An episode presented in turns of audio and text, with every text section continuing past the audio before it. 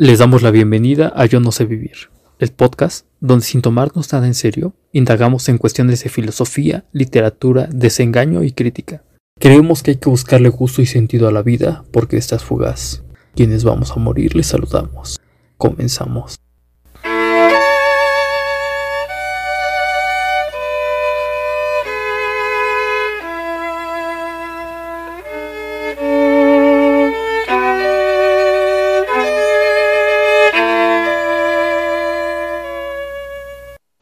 Podemos decir que eso es el amor.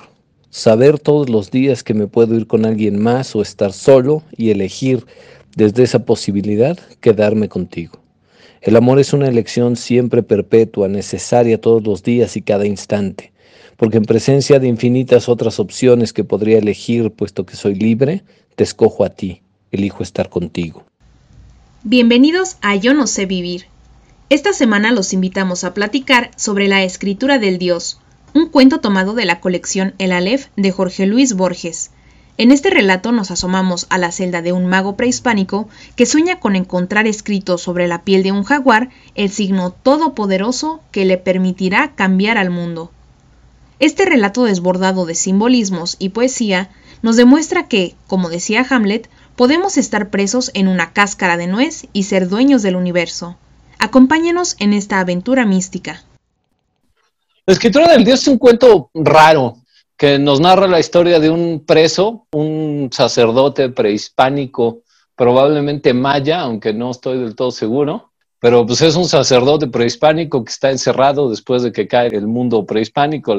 Lo tiene en un pinche calabozo circular y se acuerda que en, en sus mitos o en su concepción del mundo, los dioses dejaron escrito en el mundo la fórmula para superar todos los problemas o los malestares o los dolores o lo que pasa que es horrible en el mundo y empieza a hacer memoria de todas estas, eh, de toda la creación como, conforme la recuerda, en busca de las pistas que lo lleven a encontrar la fórmula secreta, las palabras mágicas que le permitan remediar su horrible situación de estar ahí encerrado como idiota. Y eh, resulta que en la misma jaula o en una jaula contigua está encerrado un jaguar y parece que en las manchas del jaguar puede pues adivinar estos caracteres divinos con que los dioses escribieron el mundo y entonces pues a, a lo mejor alcanza la omnipotencia y puede salir o puede transformar su destino. Es como siempre un resumen muy pinche del cuento porque estoy dejando de lado muchas cosas que están ahí, pero básicamente eh, podríamos decir que esta es la, preocupación que comparte o que está inspirada y está interesante lo que hace Borges ahí. La, la, preocupación que tenían tanto los filósofos naturalistas de leer el gran libro de la naturaleza, o sea, de entender al mundo como un todo articulado en lenguaje y cuyo código podemos discernir o descifrar para entonces controlar el mundo, es la preocupación que tienen los filósofos cabalistas judíos eh, respecto a que la, pues la Biblia, digamos, el Antiguo Testamento está escrito o inspirado por Dios y consideraban que eh, en el código de las letras del alfabeto hebreo podían encontrar la fórmula de la creación y por lo tanto eh, acceder en alguna manera a pues las reglas del universo, la comunicación con Dios que es lo que inspira esta película que se llama Pi, el orden del caos en español, y que además, bueno, también los maometanos consideran que la escritura del Corán eh, representa en alguna medida la escritura que Dios hizo del mundo, porque la letra es la expresión de Dios. Entonces, como ven, lo que está haciendo Borges aquí es eh, juntarnos una serie de tradiciones adivinatorias, místicas, de preocupaciones sobre el universo y asignárselas también a una cultura de la que no sabemos mucho, que son las culturas prehispánicas, pero que nos está juntando con una preocupación que aparentemente es universal. Si, si nos fijamos tantas y tan diferentes tradiciones, posiblemente también las, las religiones que utilizan el sánscrito tengan preocupaciones similares, las pirámides de los monjes budistas en que se supone que hay estos discos bueno, no concéntricos, sino de tamaños diferentes que si se ordenan correctamente van a evitar el fin del mundo y una serie de cosas. en que aparentemente la escritura, los signos nos permiten incidir o cambiar el destino del mundo y que pues el problema sería si es que un individuo es capaz o puede aspirar siquiera a llegar a ese conocimiento perfecto. Y ahora, pues cuéntenme, ¿qué opinan? Pues a mí, a mí me gustó en un principio, primero porque a mí siempre me ha gustado todo lo de la cultura prehispánica. Y aquí haciendo la precisión, supuestamente este Caholom o Kaolom, no sé cómo se pronuncia en maya, es un dios maya. Entonces entiendo que eso tendría lugar en el sureste de México. De manera muy genérica les puedo decir que me gustó mucho este cuento porque siento que empieza este sacerdote sufriendo y señalando como que está todo muy mal, que está en un lugar muy pequeño, que está en una cueva, que está esperando en una celda y que está esperando el día de su muerte. Pero todas las cosas empiezan a suceder de tal forma que él descubre aquello que es lo que para su religión era lo más preciado que puede existir. Entonces me parece genial cómo empieza esto primero de manera sufrible para este sacerdote y después termina él consagrándose como alguien que descubrió aquello que solamente iba a descubrir la última generación y que es algo completamente divino. Sin entrar en detalles, eso fue lo que a mí me, me gustó mucho. Yo concuerdo con Diego de que nos gustó más este cuento porque te identificas más, ¿no? Aunque sabemos que ya no somos esas culturas, pero te identificas más porque es de este lado. Y Borges hablando de algo así nuestro, pues te gusta. Eh, yo me detuve mucho en el cuento en ver los personajes. Por ejemplo, tengo que el que estaba encarcelado se llamaba Sinacán. Y, por ejemplo, me metí a buscar y según es el dios murciélago. Entonces también ahí es lo mismo, ¿no? Borges usando simbología. O sea, siento que siempre con Borges hay que detenerlos en ver todo lo que pone, no lo pone por nada. También el jaguar es por algo, ¿no? Y hasta la forma de la cárcel es por algo. Cuando le buscaste lo del, lo del dios murciélago Sinacán, ¿tiene cuál es su mito o, algo más que, sacaste de, ese dios? O, sea, por ejemplo, lo relacionan con la noche, con la noche, la muerte. La oscuridad. Siento que es como hasta la misma forma de la cárcel, él la describe como una media esfera, ¿no? O bueno, así, como la describe él, así la, la intenté dibujar y es como una media esfera un medio círculo y uno estado es un dualismo, ¿no? Siento que es un dualismo, pero no sé qué quisiera representar Borges con dos oscuridades. O sea, no sabría, no me atrevería a especular, pero igual de ahorita sale, ¿no? Porque en, en, ambos lados tenemos, pues digamos que el, jaguar como Dios, pero al mismo tiempo como carne, ¿no? Como este animal, como representación o materialización de la palabra divina que, que, da orden al mundo y quizá como advocación del Dios. Y lo mismo podríamos decir de, de Sinacán, ¿no? O sea, es, aunque tiene el nombre de, del dios murciélago, y tiene o tuvo estos poderes porque él mismo lo dice. Por ahí al principio dice, ahora ya no puedo siquiera levantarme de mi lugar sin usar la magia, yo que en algún momento era capaz de hacerlo todo. Entonces son estos como dioses degradados al plano de lo material, en este sistema circular que a lo mejor hasta puedes decir que es como el, el yin y el yang. Uno es plenamente racional, Sinacán, que está pensando en su circunstancia, y por el otro lado tienes uno que es puramente animal. Sí. Pero en, esta teología que está tejiendo Borges en, la escritura del Dios, pues básicamente todo está imbuido de la esencia divina, ¿no? O sea, un rollo muy platónico, en el sentido de que si bien estamos aquí en la tierra, la tierra es una emanación o un efluvio de la voluntad o del poder divino, ¿no? Sí. Entonces igual y es, es como dos aspectos de la misma oscuridad o de la misma esfera que es la tierra o el mundo terrenal, pero pues quién sabe. O el hombre y la naturaleza, ¿no? Bueno, que somos, somos parte de la naturaleza, no sé por qué nos dividimos. ¿sí? Pero eh, bueno, esa, esa sería una de las cosas interesantes, que, o sea, siempre nos gusta pensar o decimos que el hombre es el único ser cuya naturaleza es no tener naturaleza, etcétera. Pero lo cierto es que, pues no, o sea, como dice, somos completamente parte de la naturaleza, respondemos a las mismas leyes, respondemos a los mismos problemas que cualquier otro animal.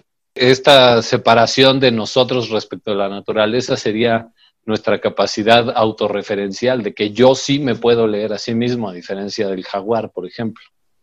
O Tzinacán, pues sí puede decir, no mames, es que yo andaba allá en las pirámides y era un casi dios y sacaba corazones y era todo. Y el jaguar, pues, nomás ahí está.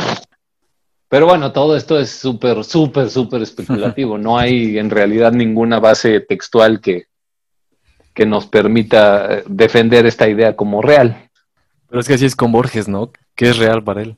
Es que es pura sugerencia. Borges es un mago de que te sugiere ideas para que tú llenes de contenido el, texto, pero no necesariamente es que él te lo diga, ¿no? Está, está aprovechándose mucho del poder de la evocación de los signos. Y pues sí, si tú no te has metido a buscar el, sentido de Chinacán, pues yo creo que no, ninguno de nosotros lo hubiera este, pensado. Pues respecto a eso, yo también había buscado un poquito, porque igual me, llamó atención, la atención el nombre, y lo que recuerdo era que sí era el, dios murciélago, y que eso tenía dos, bueno, yo recuerdo dos significados, que uno me llamó la atención porque se vincula directamente con que el murciélago era la representación de ese animal que se vinculaba con los sacrificios humanos, por lo cual pues él era un sacerdote, entonces tiene sentido que le haya dado ese nombre. Dentro del mito de, de ese dios, uno que era curioso, no, ese no, no, no, encuentro algún significado en específico, era que dentro del mito algo le pasaba, el punto es que eh, de ahí surge la flor de cempasúchil, que es la flor de los muertos. Entonces, ah, una travesía, van al inframundo, lo lavan y que de ahí nacen esas flores. Entonces, nada más era eso, algo que se me vino a la mente ahorita buscando el origen respecto al dios murciélago. Súper, eso, eso sí arroja un chingo de luz sobre el cuento. O sea, ahí lo que, la, función aparente de, este dios murciélago y del sacerdote, por consecuencia, es la de servir de, puente o de vínculo entre el mundo de lo, digamos, mortal y el mundo inmortal, ¿no? Entre el inframundo y, el, y nuestro mundo, o el plano trascendental y el plano material, o lo físico y lo metafísico, como sea porque justamente era, era eso el, sentido del sacrificio humano, una transferencia de fuerza o de poder para mantener a los dioses en buen estado y que nos puedan seguir animando en el mundo. Volvemos a esta idea del ser humano como este vínculo, el papel del sacerdote o del, mediador entre lo humano y lo, lo divino es ese, estar con un pie en cada uno de los dos mundos y servir como este eslabón que une lo terrenal con lo este, espiritual y que se supone que eso es lo que nos separa a nosotros como seres humanos de cualquier otro ser, ser de la creación, que tenemos esta naturaleza dual, que somos espíritu, pero somos carne, que somos naturaleza, pero también somos supranaturales, que somos mortales, pero seguimos viviendo después de la muerte, en casi todas las religiones, por ejemplo, en, la Odisea, pues Ulises encuentra a este Aquiles en el inframundo, pero no se encuentra a los perros, ni a las vacas, ni a nada. Lo único que habita el inframundo aparentemente son otros seres humanos, porque tenemos esta capacidad o este poder dual de estar al mismo tiempo en, un lado y en otro. Y si se fijan, eh, esto es lo que está sucediendo en el cuento este prisionero que está ahí dice incluso, estoy ensayando la posición de mi muerte. O sea que ya está en las últimas, que ya nomás está ahí tirado esperando a ver qué, en qué momento se lo lleva la chingada. En su propia mente o en su propia conciencia empieza a ascender hacia el mundo, no en lo material, pero sí se, tiene una fuga espiritual. Y esto quizá es lo que le da también sentido a la famosa frase de Hamlet, que dice que podría estar prisionero en una cáscara de nuez, pero aún así llamarse el dueño del universo, porque todavía es dueño de su conciencia. Parece que es otra de esas grandes referencias borgianas que te dice, bueno, el nombre no es casual y el hecho de que se trate del sacrificio humano, que es la destrucción del ser humano para mejorar o perfeccionar el plano espiritual, parece ser una llave o una clave específica para la lectura del cuento, ¿no? Entonces, pues qué bueno que, que sí lo buscaron, porque a mí ese sí se me pasó por completo, no me clavé. ¿No te parece? O sea, un poco ahorita lo que estás mencionando y el final del cuento, me recordó un montón a la película de Mártires. Incluso lo que acabas de decir justo es como que está Sinacán ahí ya en sus últimas y es este punto en el que él entiende el universo, pero ya no lo va a poder decir. Es, es la película de Mártires. Básicamente. Justo por eso creo que me gustó un buen el cuento, porque pienso en que solamente en ese punto de pronto puedes entender, no solo somos los humanos y la naturaleza, sino somos parte de lo mismo y quizá ese entendimiento es tan grande que ni siquiera lo puedes entender. Y recuerdo que hay una parte donde dice como, pues no voy a decir esto porque ya no me acuerdo de quién soy, y ese es el punto en el que como que siento que dejamos de ser egoístas para formar parte de esta naturaleza y de este entendimiento más allá de, de lo que nuestro cuerpo terrenal nos puede permitir. No sé, no sé, o sea, tengo esa sensación de que justo en este momento que es como lo que pasa en Mártires, justo en este momento en el que estás como un pie aquí y un pie allá, puedes llegar a entender todo esto. Y creo que eso es lo que le pasa a Sinacán en este cuento. O sea, que llegas a comprender ya toda la vida ya hasta el final, ¿no? Que estás muriendo. O sea, las dos son ideas conexas, pero creo que son tienen sus pequeñas diferencias. O sea, por un lado sí tienes esta situación en que únicamente puedes comprender, vamos a decir, la naturaleza dual del ser humano cuando estás en el paso, cuando literalmente en la agonía, que, es lo que pasa en Mártires. La idea que pone Daniel es esa, ¿no? O sea, justo en el, en el instante mismo de morir, es que no te has separado ni te has soltado del todo de, de tu carne, pero ya empiezas a vislumbrar el otro mundo. Y es el único punto en que puedes estar al mismo tiempo conectado con los dos. Cuando ya estás muerto, eres puro espíritu y la carne o la materialidad se vuelve mera memoria. Entonces, eh, justo el momento de la agonía, este momento final, es que estás con un pie en la muerte y un pie en la vida, sería el punto único en que alcances el conocimiento pleno de la existencia.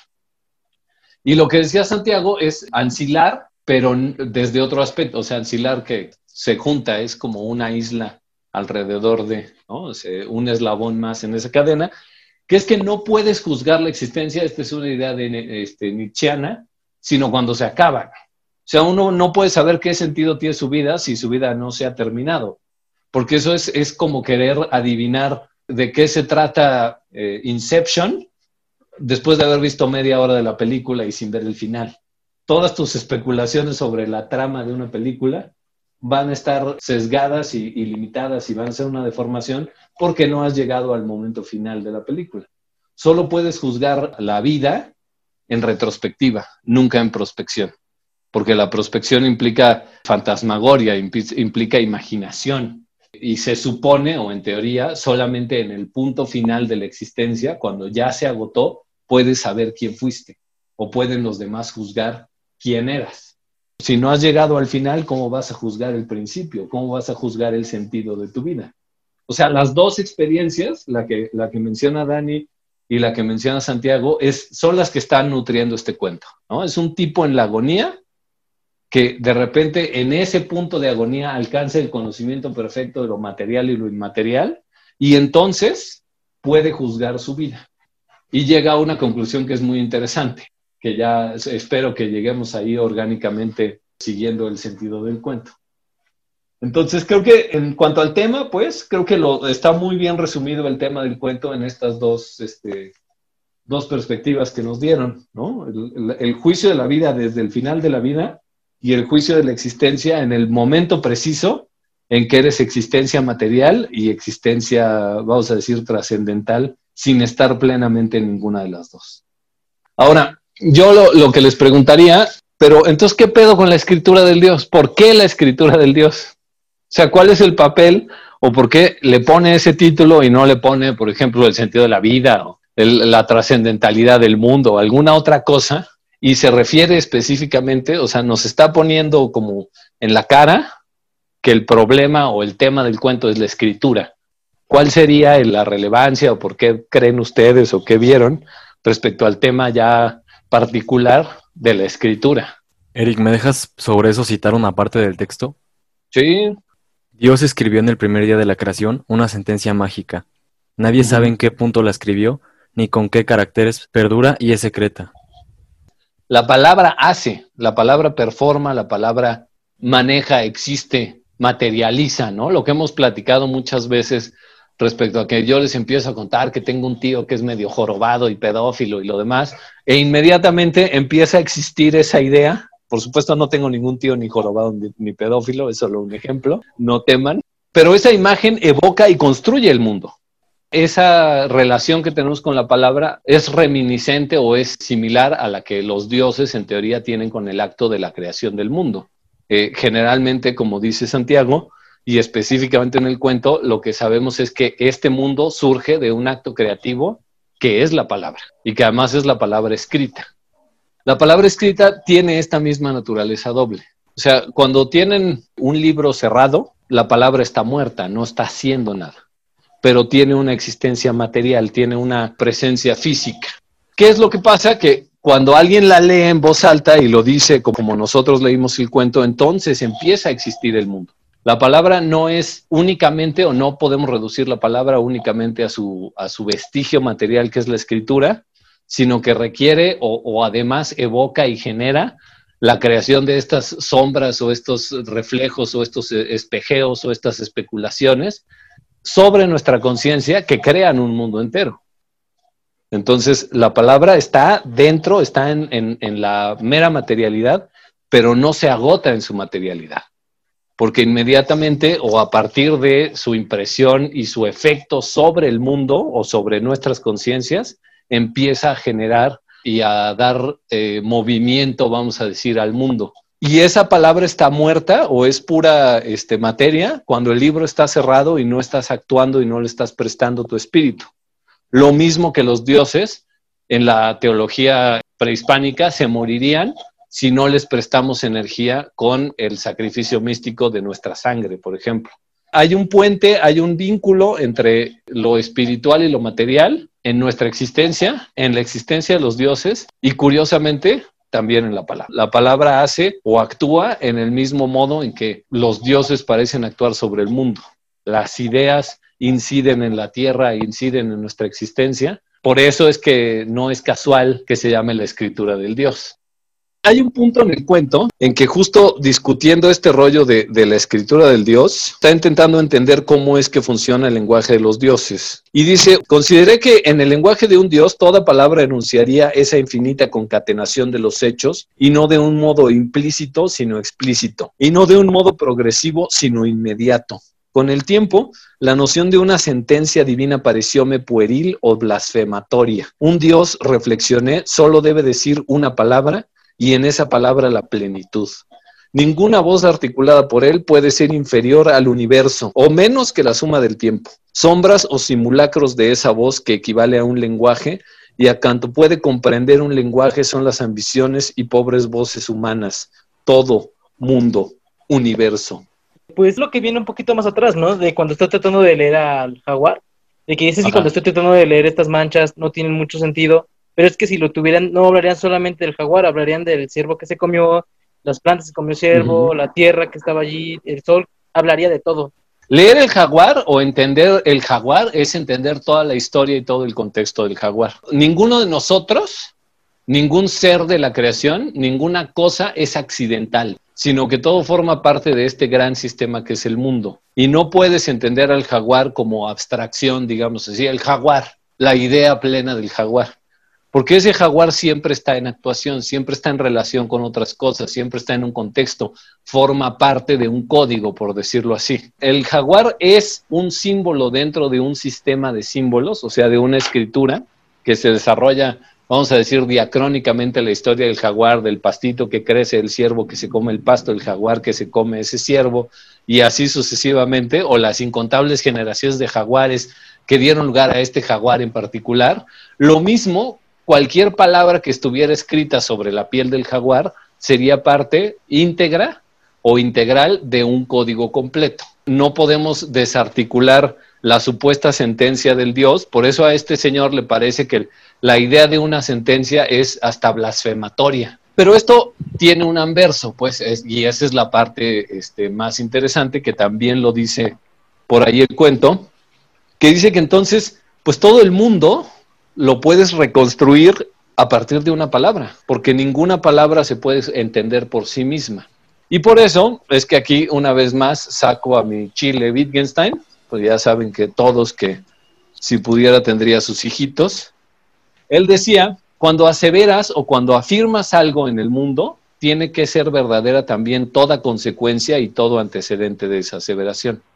No puedes tener una frase o un juicio lógico que sea verdadero sin que todas sus consecuencias y todos sus antecedentes sean, por lo tanto, también verdaderos.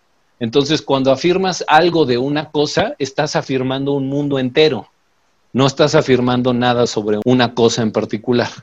No sé si, alcanzo a explicar la, la profundidad de Wittgenstein, pero es esto, un mundo donde yo digo la silla es roja, ya implica un conocimiento completo o una, un contexto completo en que el concepto silla tiene sentido. Y por lo tanto en la palabra silla está implicado el ser humano, sus costumbres, su manera de vivir, sus, eh, lo que encuentra cómodo, lo que encuentra incómodo, la diferencia entre una silla y un banco y por qué un banco es un banco y no una silla y por qué una silla no es una paleta de estas donde nos sentamos en la escuela que sí tienen donde escribir porque entonces ya no es silla y por qué si me siento en la mesa la mesa no se convierte por ese hecho en silla. O sea, hay una explicación infinita que se reduce, se, se limita y se perfecciona cuando digo silla. Y lo mismo con el rojo. O sea, el rojo es un concepto altamente este, vamos a decir, volátil, porque depende tanto de la física y la onda de luz y la chingada,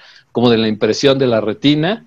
Y como ya lo dijo alguna vez Santiago, pues están los daltónicos que ven el rojo como verde, pero cuando yo digo rojo, ellos entienden rojo aunque vean verde. Entonces, ¡pum! El código es infinito, refiere a todo, y por lo tanto cada palabra que usamos es un resumen completo del mundo en el que vivimos.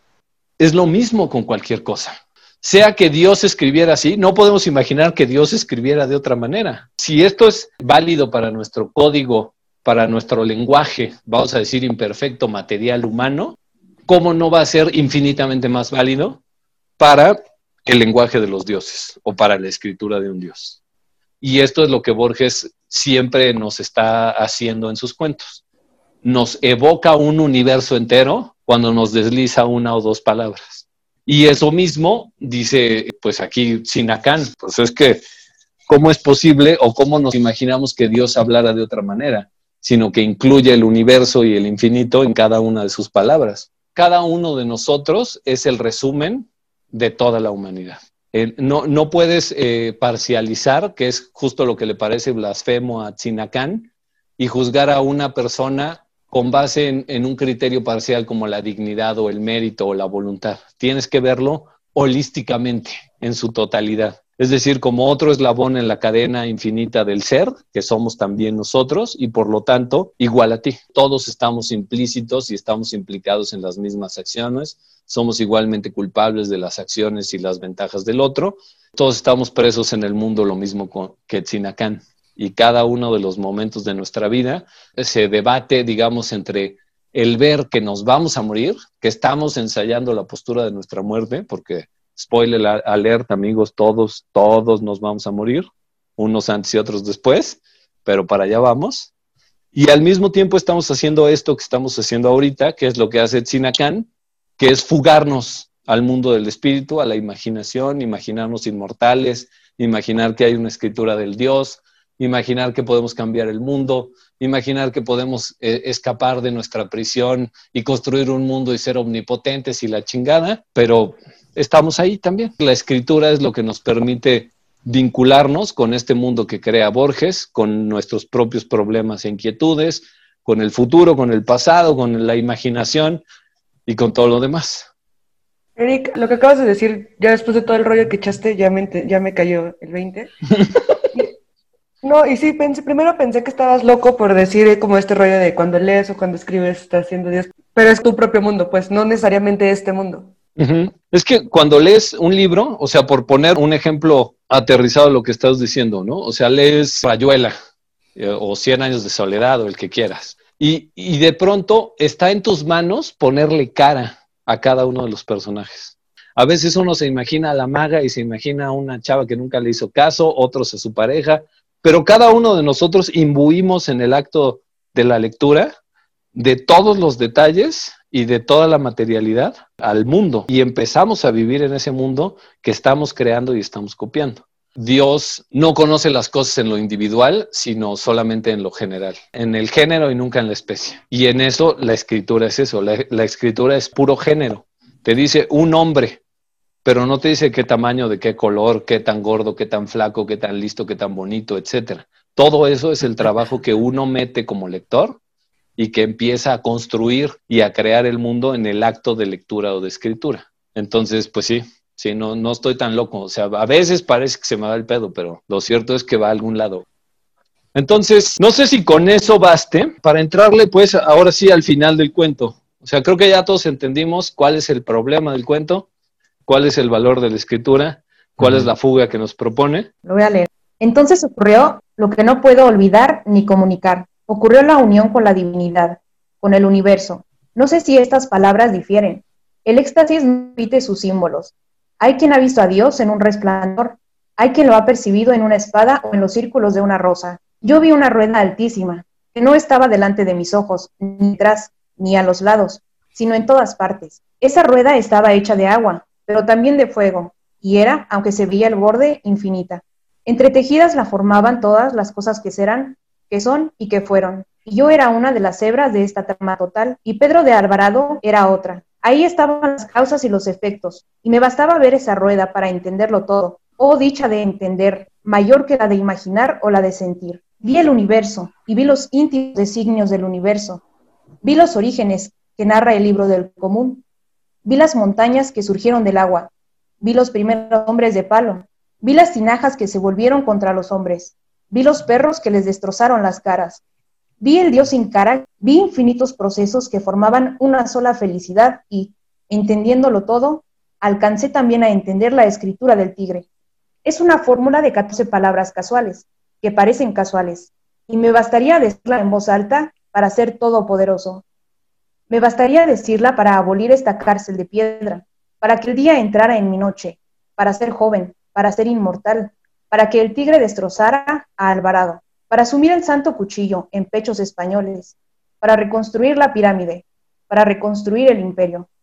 Cuarenta sílabas, catorce palabras, y yo, Sinacán, regiría las tierras que rigió Moctezuma, pero yo sé que nunca diré esas palabras, porque ya no me acuerdo de Tzinacán. Que muera conmigo el misterio que está escrito en los tigres. Quien ha entrevisto los ardientes designios del universo no puede pensar en un hombre, en sus trivialidades, dichas o desventuras. Aunque ese hombre sea él, ese hombre ha sido él y ahora no le importa. Le importa la suerte de aquel otro, que le importa la nación de aquel otro. Sí, él ahora es nadie. Por eso no pronunció la fórmula, por eso dejó que me olviden los días, acostado en la oscuridad. Bien.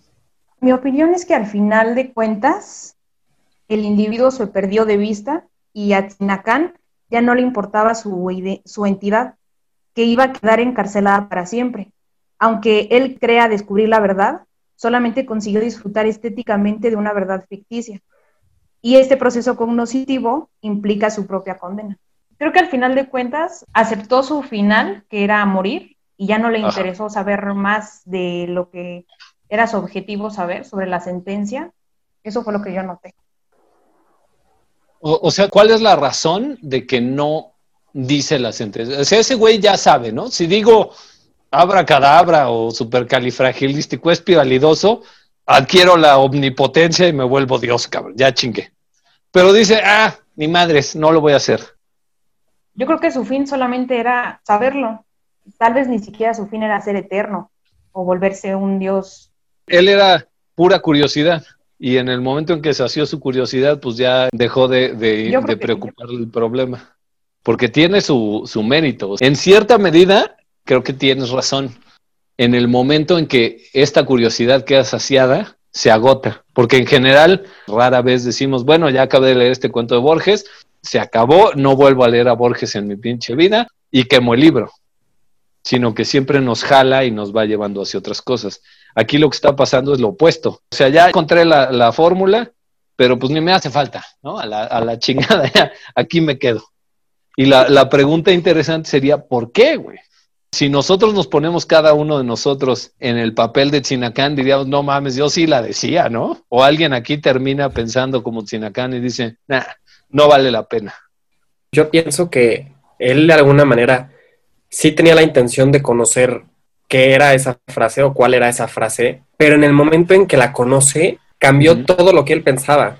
O sea, le cambió el chip y dijo, ahora me doy cuenta que lo que yo pensaba quizás no era lo correcto y lo correcto ahora es no pronunciarla, porque tal y como dice, o sea, quien ha entrevisto el universo, quien ha entrevisto los ardientes designios del universo, no puede pensar en un hombre, en, en sus triviales dichas o desventuras, aunque ese hombre sea él y decidió que lo mejor era guardársela, porque quizás hubiera sido egoísta o hubiera sido en vano que hubiera pronunciado las palabras.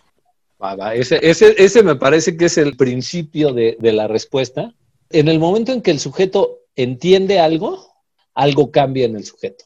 Deja de ser quien era antes, porque ya no tiene esta continuidad, trasciende o pasa a otro estado de existencia. Cuando muera en ese estado, todo lo que sufrimos los seres humanos nos deja de importar, o sea, deja de ser algo que tengamos en mente, porque hemos llegado a ser algo diferente o ser otros.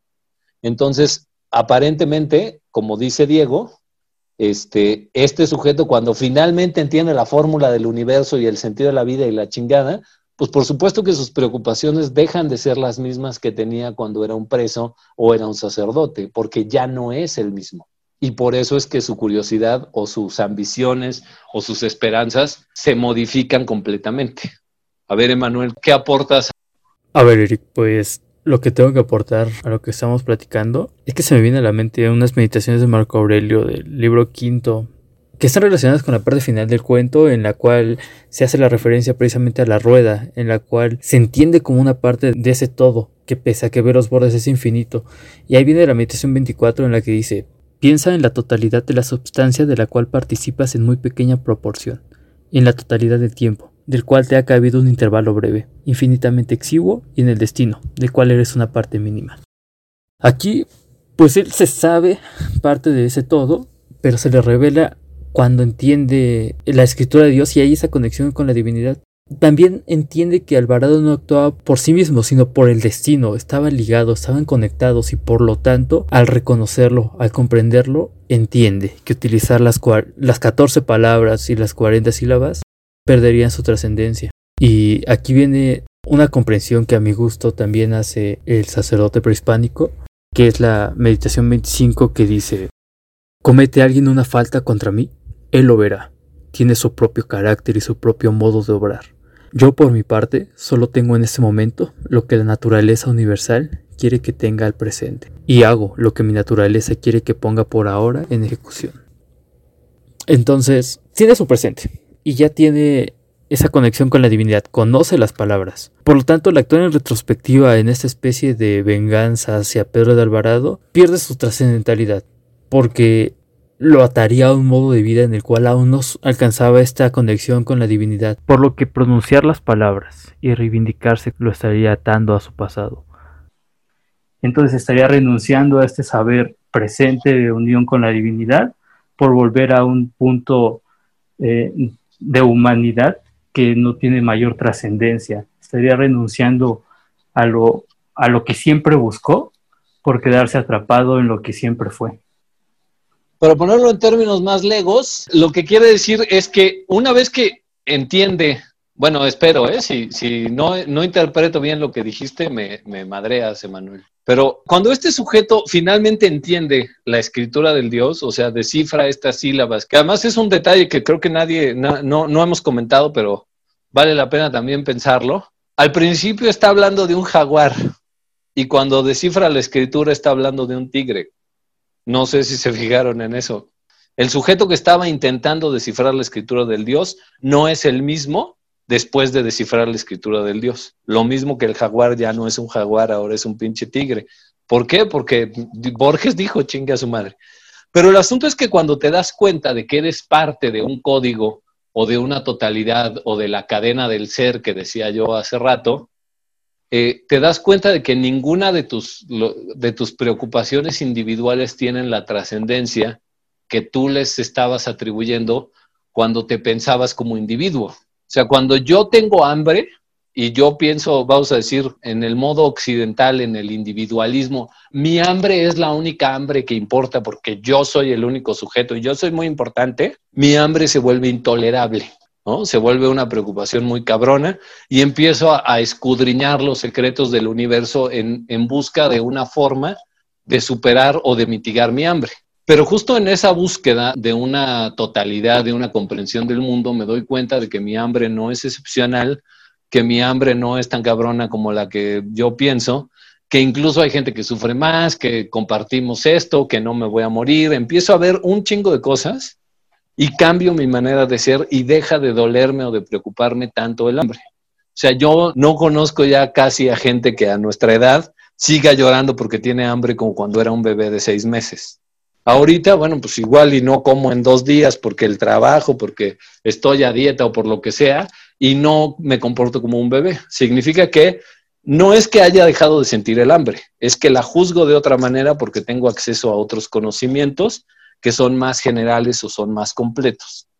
Lo mismo le pasa a este sujeto. Cuando se entiende como parte de la creación, como un signo escritural que lleva en sí mismo la totalidad del código o la totalidad del universo, entonces las preocupaciones de Sinacán como individuo dejan de tener importancia o de tener sentido. ¿sí? Por eso dice que ningún hombre que haya visto la totalidad puede preocuparse por sí mismo o imaginarse como individuo. Y es lo que está diciendo Marco Aurelio ahí. Cuando te das cuenta de que eres una parte integral del mundo, parte de este círculo perpetuo donde todos dependemos de todos, te das cuenta de que tus pedos no son los tan importantes. Esta es la filosofía estoica que buscaba la ataraxia. Lo que decía Nietzsche, ¿no? Amar el destino. O sea, ya estoy aquí, puedo este, rebelarme contra esta circunstancia en la que estoy y de todas maneras me puedo romper los puños contra la pared de mi muro y me voy a joder porque el muro no se va a mover. O puedo adaptarme, aceptarlo y hacer una vida aquí donde estoy y dejarme puñetas. Reconocer tu lugar en el gran libro de la existencia, tu situación dentro de esta, este gran enunciado que es el mundo. Y entonces, por supuesto, cuando Chinacán se da cuenta de que esto de ser preso o no ser preso es ilusión o es, es, un estado temporal y está en la misma relación con Pedro de Alvarado y con todos los animalitos de la creación y todo lo demás, pues como que ya le vale madre salir de la cárcel, ¿no? Cuando te das cuenta de tu lugar en el mundo y que el mundo está justificado como una obra escritural de Dios, como cualquier palabra dentro de un código está justificada en relación con todas las demás, dejas de querer cambiar el código, porque ya entendiste la totalidad. Por eso es la visión del círculo. Y es más o menos lo que está diciendo Marco Aurelio en las dos citas que nos da Emanuel. Cuando conoces tu situación frente al mundo, dejas de querer cambiarla o de querer rebelarte contra ella, de querer tomar dominio, porque no tiene sentido. No puedes dominar aquello de lo que eres parte. No sé si alcanzo a explicarlo con la precisión necesaria, pero es la filosofía estoica en una cáscara de nuez. El problema de la infelicidad del hombre o del ser humano, pues, del hombre y la mujer, no es su situación, sino que construye juicios parciales, inacabados y subjetivos sobre su situación. Y en el momento en que deja de estar tan involucrado en sí mismo, en ese egocentrismo de yo soy el centro del mundo y lo que yo opino es lo importante, entonces escucha otras voces o conoce su lugar en el mundo, ves las consecuencias de su estar en el mundo y se da cuenta de que no puede cambiar un ápice de su presencia en el mundo sin generar más sufrimiento o impedir la felicidad que hasta ahora ha logrado a pesar de sus errores y sus limitaciones, como los pistoleros que disparaban desde la cintura, o sea, sin pensarlo, sin moverte, simplemente juzgas a lo pendejo.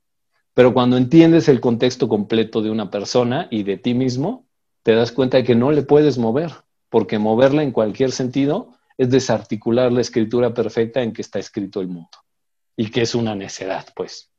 Al final del día es una necedad querer cambiar las cosas. Es un poco lo que hacemos, insisto, cuando leemos un cuento, ¿no? O sea, rara vez decimos, pues es que aquí Borges usó la palabra este, escritural, pero yo preferiría escriturístico. Déjalo cambio. Cuando oímos hablar a alguien así, pues pensamos que está medio idiota. Quizá lo mismo es en donde terminaría toda reflexión en que un sujeto pretenda tomar el control o las riendas de la creación entera para salir de su cárcel, como le pasa a Tzinacán, o para impedir la conquista, o para impedir la quema de su pirámide, o lo que sea. Una vez que entiendes todas las cosas buenas, positivas que pudieron salir de ese acto que juzgamos malo a partir de una perspectiva, entonces, pues como que dejas de querer meterte en lo que no te importa y eres feliz o estás contento con tu propia circunstancia, con estar donde estás. Amas a tu destino.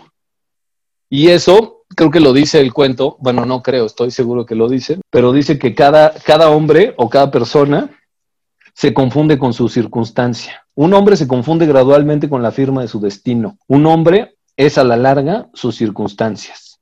Más que un descifrador, un vengador, más que un sacerdote del Dios, yo era un encarcelado. Del incansable laberinto de sueños yo regresé como a mi casa a la dura prisión.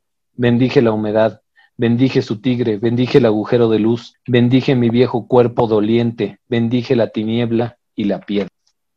sea, una vez que entendí de qué iba el mundo, dije, no mames, qué chingón es estar aquí donde estoy. Esto le pasa después de esta fuga onírica que tiene, de que sueña que hay un grano de arena y luego sueña que hay dos granos de arena y que esos granos de arena lo empiezan a, ahogar y despierta dentro de otro sueño y oye una voz que le dice, ahora sí ya te chingaste, cabrón, porque te vas a morir para siempre de sueño en sueño y vas a chingar a tu madre. Y despierta de la infinitud, o sea, de, de entender todas las cosas que podrían cambiar y el peso infinito de cualquier variación en el mundo y dice, no mames, aquí estoy bien, ya no me, ya, ya estuvo. Lo que pasa es que, o lo que, lo que aparentemente nos dice el, estoicismo es que juzgamos parcialmente, juzgamos a lo pendejo y decimos, ay no, si yo tuviera mil millones de dólares y no pensamos en la inflación o que se los quitamos o se los robamos a los pobres o que esa lana se construyó con niños esclavos de Afganistán o cualquier cosa, que andamos muy contentos con nuestros tenis de marca o con nuestra computadora de manzanita o lo que sea, y rara vez cuando la usamos nos acordamos de los niños que tienen ahí en las fábricas este, en Indonesia con redes para que no se tiren y se suiciden porque nos sale más, más caro que se suiciden, o la esclavitud, o el Golden Gate, o los esclavos del circo romano, etcétera, etcétera. Lo único que hacemos es desear más porque no estamos enterados o cerramos los ojos voluntariamente al mundo entero. Y eso es lo que dice el, estoicismo y aparentemente es lo que dice este cuento. Cuando entiendes finalmente la manera en que cada cosa embona con las demás en el mundo, a lo único que llegas es a, esta resignación estoica, a esta ataraxia de reconocer tu lugar y bendecir tu lugar, agradecer tu lugar y dejarte de, puñetas, pues, de, de ilusiones de omnipotencia, porque te das cuenta de que la omnipotencia suena chido, hasta que te dicen, pero también eres responsable de todas las pendejadas que surjan de tus malas decisiones, hijo. Híjole, sabré repartir bien la riqueza y la pobreza, la vida y la muerte, la culpa y la inocencia. O mejor lo dejo así como está, ahí estuvo. Esa es la resignación estoica. Como yo no puedo juzgar, ¿para qué juzgo? Mi intelecto no es perfecto, por lo tanto mi juicio es parcial. Lo que sí sé es que estoy aquí y mientras esté aquí, pues por lo menos bendigo mi circunstancia porque me pudo haber ido peor. Pues sospecho, supongo que sería el, gran y bonito mensaje, bastante estoico, de la escritura del libro. A mí sí me pareció extraño que no asumiera esta eh, conducta de resignación y no dijera, bueno, pues ya me muero, hasta que, me, que deje de respirar y ya. O sea, ahí sí asumió lo que tenía que decir y lo dijo. Y también, no sé si se refiere, cuando dice que es una fórmula de 14 palabras, no sé si se refiere a la frase que dice cuando está soñando que está con la arena. ese es un detalle interesante. Es como cuando una persona, es, o sea, cuando nosotros estamos soñando algo horrible, que a mí sí me ha pasado, y dices, ya, o sea, ya, ya me quiero despertar, y en vez de dejarte ir, pues dices ya, y algunas veces sí funciona, otras no. La frase que, creo que es esa, que es 14 palabras casuales, es esa. Ni una arena soñada puede matarme, ni hay sueños que estén dentro de sueños. Dice 14 palabras casuales. Ni una arena soñada puede. Son 3, 14, sí, son 14. ¡Ah! ¿Qué tres? Y probablemente sí sean 40 sílabas. Excelente. Borges es el árbol que siempre sigue dando, chica. Un chingón. Órale, ahí está el madrazo. No son 40 sílabas. ¿Estás seguro? Yo conté 31. Sean 31 o 40. El hecho de que sean 14 palabras eh, también es elocuente, ¿no? La pregunta es por qué no llega a esa iluminación y se resigna a la muerte cuando se está sumiendo en la arena. Digamos que, que ese, ese podría ser una posible respuesta, es que necesitas la experiencia de ahogarte en la arena falsa para entender la falsedad de la experiencia de ahogarte en la arena falsa no puedes entender la, resignación de que nada existe, sino hasta que experimentas algo que no existe. Entonces, este momento de ahogarse en lo inexistente es la demostración que es necesaria para que él pueda decir las 14, las 14 palabras y entonces después de haberlas dicho, ya puede acceder a la resignación. No puede hacerlo antes porque todavía no tiene el entendimiento. Y entonces en el sueño dice, no mames, me ahogo. Y dice, ah, claro, ¿para qué lo quiero? Ninguna arena soñada puede matarme, ni en sueño, ni hay sueños que estén dentro de sueños. Ya me di cuenta de que lo que es aparente e ilusorio no me puede hacer daño y que no puede haber un sueño dentro de otro sueño. Y sale otra vez a la realidad. La, realidad es que todo esto que viví, todo esto que me preocupa es apariencia, que me estoy preocupando por puras mamadas. Y entonces, cuando ya lo entendí, puedo decir, entonces ya, ¿para qué, qué falta me hace la frase secreta de Dios? ¿Sí me explico? O sea, eh, a lo mejor lo, planteo mal o, no me da el lenguaje para una idea tan pinche trascendental. Hay un sitio o hay una circunstancia en donde yo debo estar, o sea, es mi destino. Por eso dice que una persona se confunde con su destino. Eso significa que este lugar donde debo estar es el único sitio donde quiero estar. Pero eso no significa que todo sitio donde estoy es donde debo estar, porque si no ya no me muevo. El mundo, la vida, la cadena del ser me lleva hacia donde debo estar. Yo no soy quien para juzgar si ahorita y aquí es donde debo estar, pero sí sé que si el mundo me está llevando por ese camino, tengo que pasar por aquí. Entonces, esto es lo que le sucede a Tzinacán. Aprende o descubre o determina de qué es capaz y entonces aprende a querer aquello de lo que es capaz. Sabe que no está a la altura de ser un dios, sabe que no está a la altura de determinar el destino del mundo, sabe que, es parte, que tanto Pedro de Alvarado es parte suya como él es parte de Pedro de Alvarado y todo se compagina en el gran libro de la naturaleza y pues, ¿para qué le muevo? O sea, este mensaje o esta conclusión la, la, quiero contextualizar porque a veces es muy fácil y se nos ha dado mucho esa pinche ideología pinche en, en Occidente como una, una perversión de estas ideas estoicas y una perversión de, del cristianismo de carga tu cruz de que, bueno, pues si te tocó una pareja que es alcohólica y te rompe tu madre, pues ahí es donde debes estar. Esa no es la idea, güey, ¿no? O sea, ninguna de estas cosas termina con, pues resígnate a que te lleve la chingada porque pues es tu lugar. No, esta experiencia que estás viviendo debe tener un sentido y te va a llevar a algún lado si la sabes emplear y te, te sabes dirigir hacia algún sitio. Pero eso no significa que hagas de cada estado tu final. Pero el hecho de que yo haya tenido una novia que me daba mis chingadazos no significa que, bueno, pues aquí es donde debo estar y ya me caso con ella y vivo para siempre con que me avienten el tenedor en el ojo. Lo que sí es que esa experiencia no la puedo aborrecer porque me enseñó un chingo de cosas que ahora puedo vivir para que nunca más tenga una novia que me aviente un tenedor en el ojo. Es una historia real, amigos. Vean cómo me río con miedo. Ojalá no me estés escuchando parece que este mensaje de resignación o de armonización con el mundo de ataraxia nos lleva a decir, bueno, pues, ¿para qué hago nada, no? Si ya estoy aquí y, pues me violan cotidianamente, pues ya, ¿para qué, no? No es que desaparezca el sentido de, las luchas. Lo que sí es que el, el entendernos como parte de esta cadena y de esta direccionalidad en la escritura del mundo nos permite tomarnos un poquito menos en serio a veces y meter menos la pata y atropellar a menos gente en el camino a defender unos ideales o dirigir ciertas luchas. Esta gotita de, incredulidad o de ataraxia o de resignación es lo que nos permite decir, bueno, bueno, bueno, ¿de veras se gana algo reconquistando la Tierra Santa o puedo ser un buen pinche cristiano con que la Tierra Santa esté allá en, en manos de musulmanes o no? Y también es una cura bastante válida y bastante necesaria contra la estúpida culpa histórica que a veces cargamos, la interiorización de lo exterior como si fuera mi responsabilidad. Eh, me asaltaron, pues también porque andaba yo ahí de pedote a las 3 de la mañana en, Garibaldi. Sí fue imprudente, pero eso no significa que sea tu responsabilidad. Tú no eres tan importante, tú no determinas al mundo.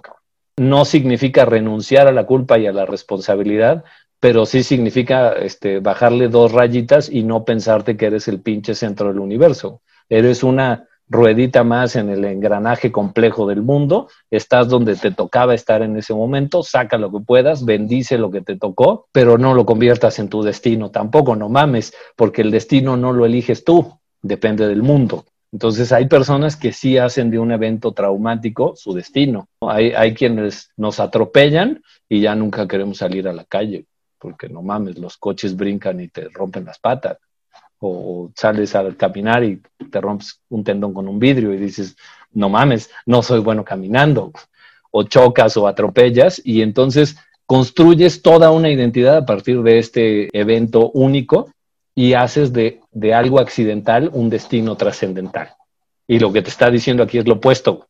Ve lo accidental como accidental, reconócelo, acéptalo, bendícelo si se puede, porque al final no hay de otra, o te lo comes o te lo comes, entonces mejor disfrútalo, pero eso no significa que este punto de la, historia vaya a ser tu destino y te determine. No podemos, como decíamos al principio, hasta que termine la historia, como nos dijo Santiago, juzgar la historia. O como decía Daniela, solamente cuando estamos con un pie en cada una de las dos partes, en lo accidental y lo necesario de cada experiencia, podemos juzgar esa experiencia con precisión pedo es eh, que se nos, o sea, se nos confunden los dos registros. Y, y, entonces es muy fácil que sí, uno dice, no, pues es que uno está donde debe y es su lugar en el universo, y que a veces eso se toma como no te quejes, resígnate y aguántate a toda la mierda que te está cayendo encima porque no tienes agencia. No es tampoco para tirarnos de ese lado no es que no abandones a, a, quien te pone el cuerno, a quien te madrea, o este, si, tienes un jefe que te da de patadas porque no trabajas bien, pues que digas, bueno, pues ni pedo, aquí es donde me tocaba estar, no, no mames, también hay para dónde moverse, porque no puedes juzgar esa experiencia hasta que haya terminado tu vida. Lo peor que puedes hacer, o lo peor que podemos hacer, es fijarlo, parcializarlo y decir, no, pues ya, ahí está, siempre tendríamos que pensar y juzgar las cosas, que es lo que propone Marco Aurelio, en relación con lo eterno y en relación con lo intrascendente que son. Y en eso, pues sí, la, la gran oración de los alcohólicos anónimos, que no es que yo haya formado parte formal del grupo. Hay que tener el valor de cambiar lo que puedes cambiar, la entereza de soportar lo que no puedes cambiar y sobre todo la sabiduría para distinguir lo uno del otro. Aquí en, el cuento, Sinacán aprendió a distinguir lo aparente de lo real, lo necesario de lo contingente, lo que puede cambiar de lo que no puede cambiar, su circunstancia de su destino, y aprendió por eso a reconocer, aceptar y bendecir lo que le tocaba comerse porque era su lugar en el mundo, pero no a tragarse cualquier pendejada que le dijeran. No está privado de poder, no está desempoderado, al contrario, tiene toda la capacidad, todo el poder y desde esa capacidad decide quedarse donde está. En una explicación más cercana a nuestros corazones, podríamos decir que eso es el amor. El acto de que todos los días sé que me puedo ir con quien me dé mi chingada gana, pero escojo a pesar de esa capacidad quedarme contigo. Una elección siempre perpetua, necesaria todos los días, en cada instante, de que en presencia de un chingo de otras opciones que yo podría tomar porque soy libre, escojo estar contigo. Lo que digo es que si lo disfrutas, pues acéptalo. Pero si no lo disfrutas, pues cámbialo. Haz algo. ¿Pero has visto la crítica que hace Nietzsche a los estoicos? Está en el más allá del bien y del mal. Ajá, pero él dice, por ejemplo, los estoicos dicen vive conforme a la naturaleza. Y Nietzsche dice que no podemos vivir de otra forma, porque somos naturaleza. Pero luego también les dice, o sea, si quieres vivir como la naturaleza, pues tírate al pasto ahí, quédate como una planta a ver si vives. Es un problema de, con el concepto de naturaleza, digamos. Porque ahí el, el tema es efectivamente, los estoicos dicen, vive conforme a la naturaleza, no porque seas capaz de vivir de otra manera, sino porque el intelecto te hace pensar que podrías fugarte de la naturaleza. Y entonces empiezas a desear puras pendejadas pero no es que tengas opción, o sea, siempre vas a vivir conforme a la naturaleza. Lo que pasa es que la imaginación te permite fugarte a un mundo alterno donde la naturaleza no gobierna, te empiezas a imaginar cosas, te liberas de tu circunstancia, te imaginas volando, por ejemplo, y entonces empiezas a ser profundamente infeliz porque Dios no me dio alas y no puedo volar. O sea, en el sentido histórico es eso que estás imaginando son puñetas. Entonces vive conforme a la naturaleza, o sea, vive conforme a lo que es Conforme a las leyes del mundo. Y no te imagines y no sacrifiques tu felicidad a algo que no es parte del mundo y no es parte de la naturaleza.